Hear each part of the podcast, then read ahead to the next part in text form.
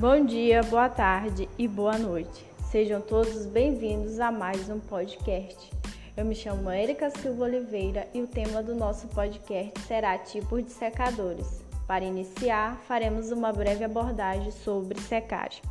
Definição: A secagem é uma etapa de pré-processamento dos produtos agrícolas e tem por finalidade a remoção de parte de água neles contida. Em outras palavras, é o processo de transferência de calor do ar para as sementes e de massa das sementes para o ar. Princípio: a secagem demanda a existência de gradientes de pressão espaciais de vapor de água entre as sementes e o ar de secagem. De acordo com as propriedades higroscópicas, o fluxo de vapor de água ocorre no sentido da maior para menor pressão parcial de vapor. Assim, o aquecimento do ar de secagem determina a redução da umidade relativa e o consequente aumento do potencial de retenção de água.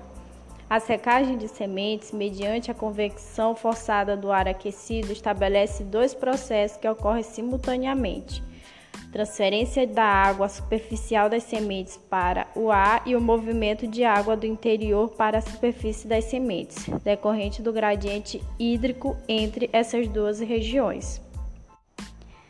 A condição para que um produto seja submetido ao processo de secagem é que a pressão de vapor sobre a superfície do produto, PG, seja maior do que a pressão de vapor d'água no ar de secagem, PX. As seguintes observações devem ser feitas. Primeira, se PG for maior que PX, ocorrerá a secagem do produto. Se PG for menor que PX, ocorrerá o umedecimento do produto. E se PG for igual a PX, ocorrerá o equilíbrio higroscópico. Segundo, a velocidade de secagem de um produto depende, além do sistema de secagem utilizado, das características de secagem do grão individualmente. Em geral, para os grãos pequenos, a velocidade de secagem é maior do que para os grãos de grandes dimensões. Grãos desprovidos de camadas protetoras, ou seja, sementes nuas, secam mais rapidamente do que aquelas que apresentam uma estrutura integral. Tipos de secagem: a secagem é dividida em duas: secagem natural e a secagem artificial. Entretanto, a secagem natural, ainda na lavoura, não permite obter um produto de qualidade em quantidade, devido à desuniformidade da maturação das sementes dentro da planta e entre plantas, além das condições climáticas adversas. Desta maneira, a secagem artificial é essencial para se obter um produto de alta qualidade e para tal são utilizados secadores industriais com desenhos modernos que conservam as características do produto e com bom aproveitamento energético. Existem vários tipos de secadores utilizados na indústria de secagem.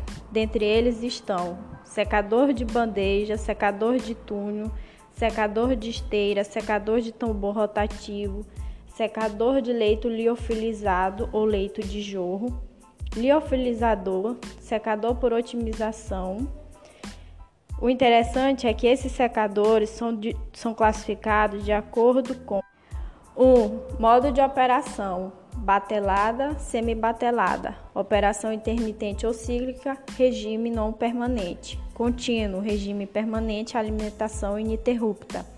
2. Fonte de calor, diretos, calor fornecido pelo gás de secagem, indireto, calor fornecido por outro meio, por exemplo, condução, radiação, campo elétrico de alta frequência e microondas. 3. Natureza do sólido. Sólidos rígidos, sólidos flexíveis ou filmes, material particulado, pastas ou soluções. 4. Condições operacionais. Pressão de operação atmosférica ou vácuo, fluxo de gás, nenhum concorrente, contracorrente complexo fluxo de sólidos, estacionário misturado, plug flow ou complexo, meio de transporte, estacionário, mecânico, arrasto combinado, mistura do sólido, sem mistura, agitação mecânica, rolo e arrasto.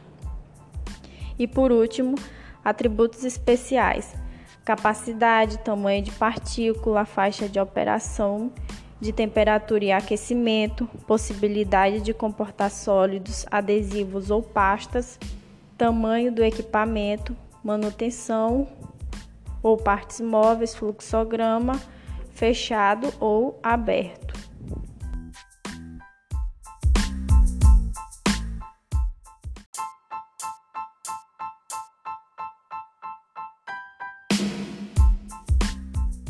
Para melhor entender o assunto, trago a vocês um convidado mais que especial. O Antônio é dono de uma grande indústria de secagem de grãos localizada em Balsas, sul do Maranhão, região conhecida como uma das maiores produtoras de grãos do país. Ele irá compartilhar um pouco da rotina da sua indústria de secagem e o tipo de secador utilizado na mesma. Olá, senhor Antônio, tudo bem? Seja muito bem-vindo ao nosso podcast. Boa tarde, Érica. Boa tarde a todos que nos ouvem. Vou falar um pouco da minha indústria, onde a principal atividade é o processo de secagem de grãos, que esse processo é muito importante para melhorar a qualidade e o tempo de armazenagem deles. O método, o método que eu mais utilizo na minha indústria é o de secagem artificial onde ele é dividido de duas, de duas formas. A ventilação natural, que, que, que é a ventilação natural, a gente utiliza a secagem terreiro. Como é essa secagem terreiro? É a gente coleta o grão da planta e a gente deixa ele secar no, em, em temperatura ambiente.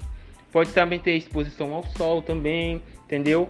Mas eu não recomendo muito ser utilizado esse tipo de secagem, porque porque vamos supor, eu recebo grãos de cacau terminado, terminados de ser fermentado da indústria para secagem, entendeu?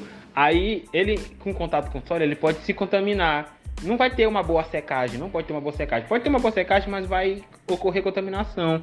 Na minha indústria, eu utilizo mais a secagem de ventilação forçada. Como é essa ventilação forçada? É em silos, é em silos e que também podem ser e que também ocorrem ventila tem ventiladores nos silos e que podem ser feitos a baixas temperaturas também, entendeu? A, o, o processo de secagem. Mas também poderia armazenar no próprio secador, dependendo do tipo de secador que, que tem que pode ser utilizado. É, para isso poderemos a gente poderia, poderia fazer de três maneiras, como encher o silo em uma etapa de uma etapa só, onde consiste em carregar em um, em um tempo curto, dependendo das condições atmosféricas, o processo de secagem pode ultrapassar os 25 dias. O outro método é o enchimento por camada, onde esse só, só posso colocar outra camada de grãos depois que a última que foi colocada estiver parcialmente seca. Eu não posso colocar tudo de uma vez só. Entendeu? Eu tenho que colocar por etapa. Quando a outra estiver parcialmente seca, aí eu coloco outra por cima dela e assim sucessivamente até encher. E, a, e também outra maneira é o de camada única, onde este é feito por etapas, onde eu só coloco outra, outra camada de grão depois que eu retirar a última que eu coloquei. Entendeu? E essa última que eu coloquei tem que ser tem que ser entre um metro de espessura cada, cada camada de grão, porque o meu porque o processo de, sec, de ventilação forçada ele, ele pode obter ele pode obter essa capacidade de secagem. Entendi.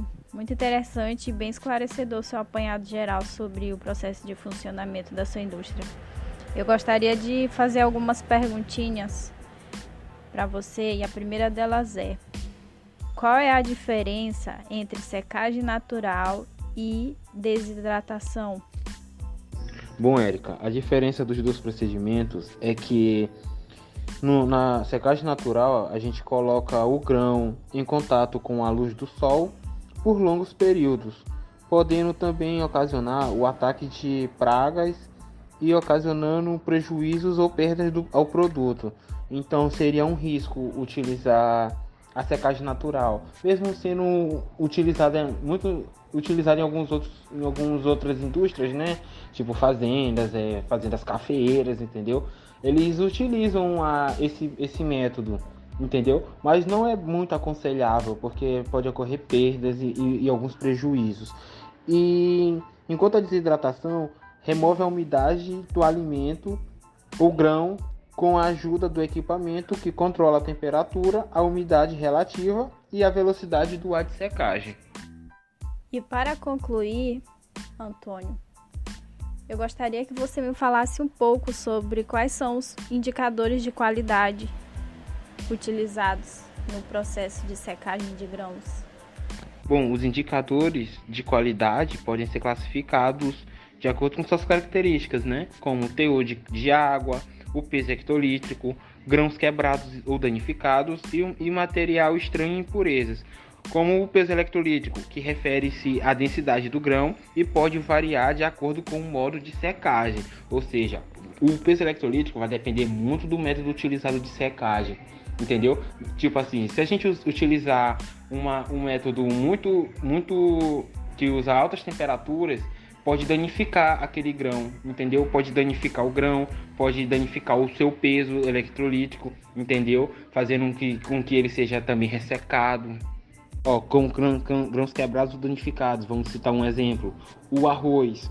O arroz não pode ser utilizado, não pode ser secado num método de, de secagem de altas temperaturas, porque porque pode, porque a alta temperatura pode quebrar, pode, pode sofrer algum risco, algum dano no, no grão, entendeu? Assim danificando, entendeu? Eu gostaria de agradecer imensamente. Muito obrigado, Antônio, por aceitar o nosso convite. Estamos chegando ao fim de mais um podcast e, com base em tudo que foi explanado, Concluímos que a utilização de secadores industriais eficiente, além de contribuir para a preservação da qualidade fisiológica das sementes durante o armazenamento, possibilita a antecipação da colheita, evitando perdas de natureza diversa durante o processo produtivo. E que quando necessitamos secar grandes quantidades, é imprescindível a utilização destes equipamentos. Muito obrigado a todos.